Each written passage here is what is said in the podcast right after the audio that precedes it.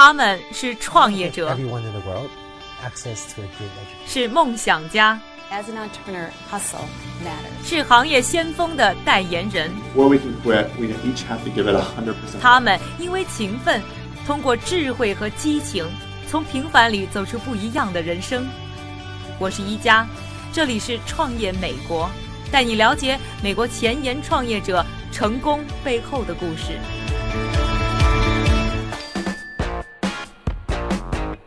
这是位于硅谷的 Freeman 高中，同学们正在上劳技课，但是这堂劳技课显得有些高端。大家被分成两三个一组，用一堆零部件搭建出机器人的雏形，之后再通过基础编程，让这些机器人可以挥手行走。他们的老师并非硅谷的高级工程师，只要运用了罗伯泰纳提供的教程，就可以帮助和指导同学们完成机器人的制作。因为在硅谷嘛，那当然也受到科技的感染，希望让孩子们参加，呃，机器人竞赛。这家学校，也就是他遇到的问题是什么？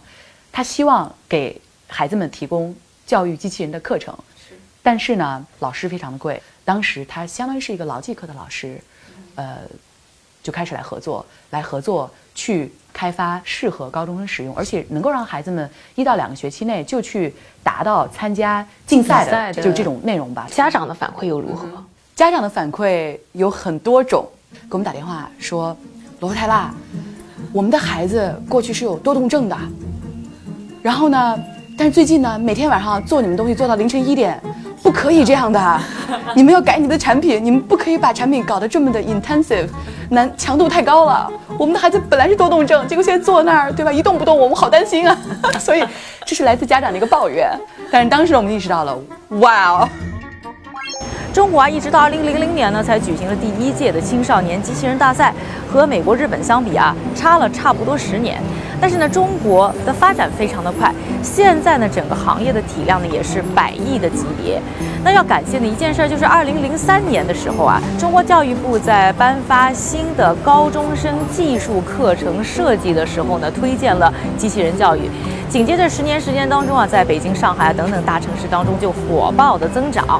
那在二零一五年的时候呢，张瑶啊只身带着罗伯泰纳十二个这个原型机就回到了北京。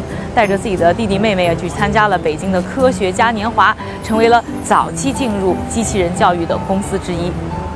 就有很多家长，由于看到媒体报道等等，联系我们，就是我们的孩子可能，我们小孩可能现在就我们上不了，你们这样一个名校哈。但是呢，我们看到了，对我们也想参加机器人教育啊。你有没有线线线线下的店啊，什么课外的辅导班啊等等？那么当时呢，我们想，我们是产品公司，可能我们不会去。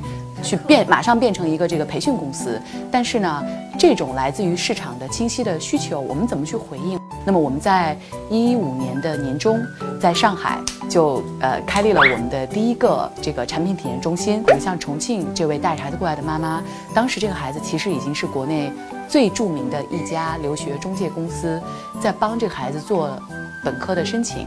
已经两年了，真的不知道为什么这个孩子竟然没有一直没有拿到他想去的理想学校的录取通知书。带着孩子过来，做完产品，就有有最后一天吧，做完他的机器人，参加完比赛，直接飞到北京去做去面试，然后直接拿到了 Michigan 大学计算机系的 offer。比如斯坦福或者是 MIT，其实这几年在中国的这个招生人数在下降，对吧？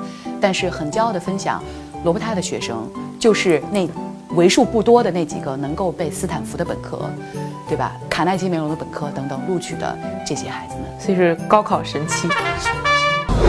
刚刚成立不久的罗伯泰拉，在市场上受欢迎的程度是意外的、激动人心的，甚至是让人狂喜的。但对于这个小小的初创团队来说，也是措手不及的。二零一五年，罗伯泰拉发布了第二批起源套件产品。但升级的工艺流程和迅速增长的订单量，让他们险些无法供货。我们预先进行了人才和时间的投入，我们从来没有误过任何的交付。团队就是 all in 的态度。起源套件第二批那个工艺呃，就是流程比较大。当时我们由于卡着，就是已经有付费用户，对吧？订单和交付日期已经确定了。那么在遇到这些就是时间非常紧张的情况下，我们当时。创始团队，我们把自己的家人、父母啊，表弟表妹啊，就是住的不太远的呀。我们在那两周全部拉到了上海，我们的总装地方，亲友团还有亲友团，对，做好各种后勤工作，装盒儿干嘛？Exactly，是的，对就。能用的资源都用上了。你觉得你算成功吗？我觉得我最大的体会就是，我觉得我很幸运。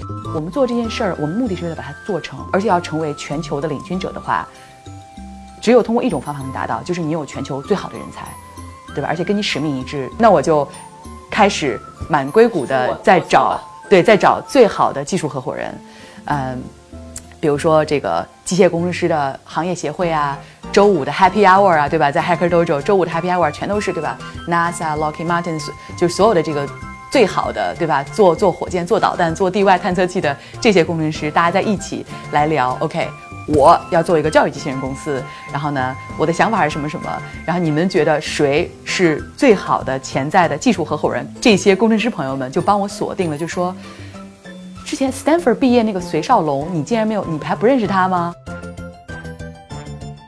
所以呢，就这个过程中，我才知道了少龙，因为他自己是机器人竞赛的冠军，白晨呢是之前在 Stanford 所有的人工智能实验室。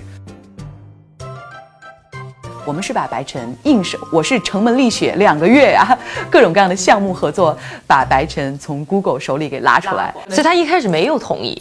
我花了很认真、很诚恳的时间和精力，去邀请白晨作为合伙人来加入。We have a word，就是我们叫 we charm him。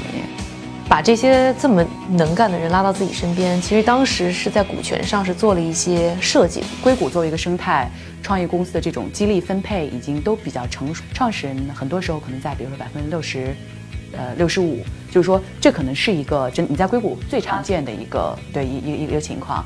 然后联合创始人呢会是就是第二、第三大股东，再接下来就是百分之十还会留给这个一到十号员工，大概是这样。那么所以说呢，就这样一个结构，但是。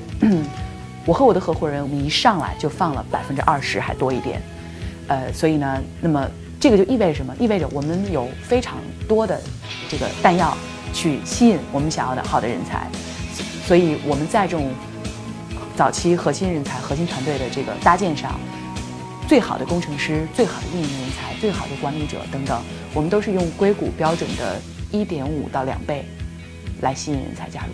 那你自己是不是意味着你要牺牲一些股权？我真不认为这叫牺牲，我认为我朝着我的目标做了最好的选择。